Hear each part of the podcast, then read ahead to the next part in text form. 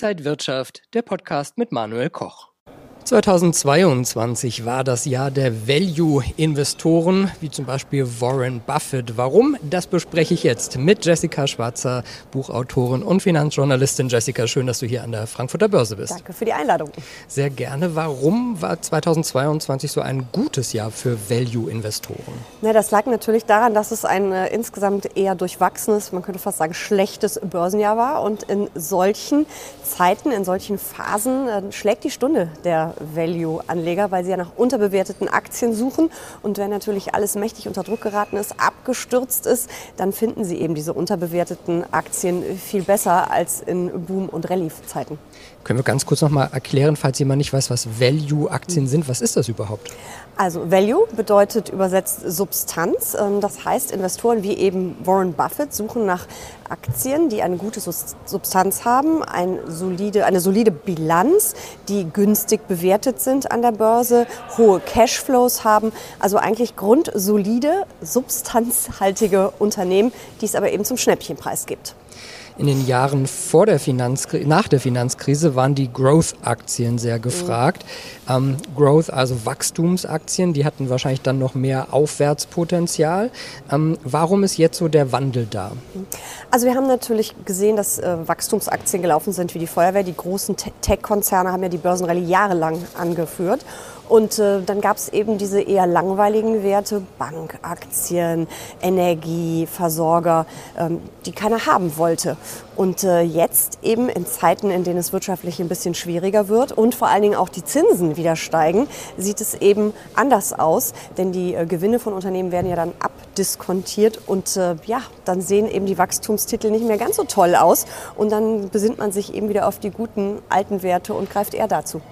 Also muss man sagen, lieber langweilig als spannend investieren, also lieber Old statt New Economy? Also 2022 äh, hat das zum Erfolg geführt. Äh, da waren eben wirklich die Value-Aktien die viel stärkeren als die Growth-Aktien, was eben der Lage an den Märkten geschuldet war.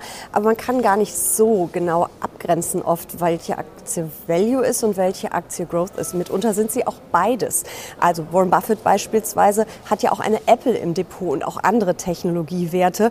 Ähm, also mitunter gibt es auch unter den Wachstumswerten Werte, die wirklich mittlerweile Substanz haben, weil sie eben ein sehr solides Geschäftsmodell haben und äh, dazu gehört eben auch eine Apple.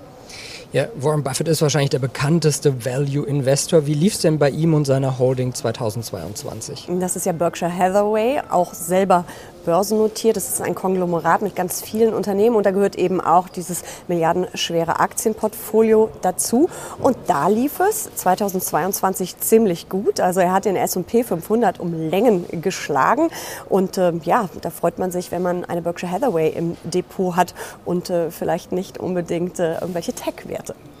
Wie sollte man sich denn jetzt aufstellen mit Aktien, Fonds, ETFs, vielleicht auch Titel von Warren Buffett mhm. irgendwie mit reinnehmen?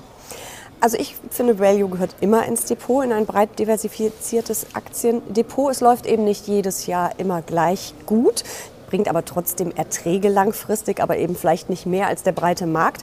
Äh, mitunter ist auch Wachstum eben deutlich stärker. Wir haben es ja in den Jahren nach der Finanzkrise erlebt, aber darauf verzichten würde ich auf keinen Fall. Ja, und äh, wer Lust auf äh, Warren Buffetts Holding hat, kann sich natürlich auch Berkshire Hathaway mal genauer anschauen. Äh, das ist nämlich eine Aktie, wo man nicht dieses ähm, Klumpenrisiko, dieses Einzelaktienrisiko eigentlich hat, weil am Ende ist es ja fast ein Fonds. Sagt die Buchautorin und Finanzjournalistin Jessica Schwarzer. Vielen Dank, dass du wieder hier an der Frankfurter Börse zu Gast warst. War ein spannendes Thema und Ihnen, liebe Zuschauer, wünsche ich auch ein gutes Händchen für Ihre Entscheidungen. Bleiben Sie gesund und munter. Bis bald. Und wenn euch diese Sendung gefallen hat, dann abonniert gerne den Podcast von Inside Wirtschaft und gebt uns ein Like.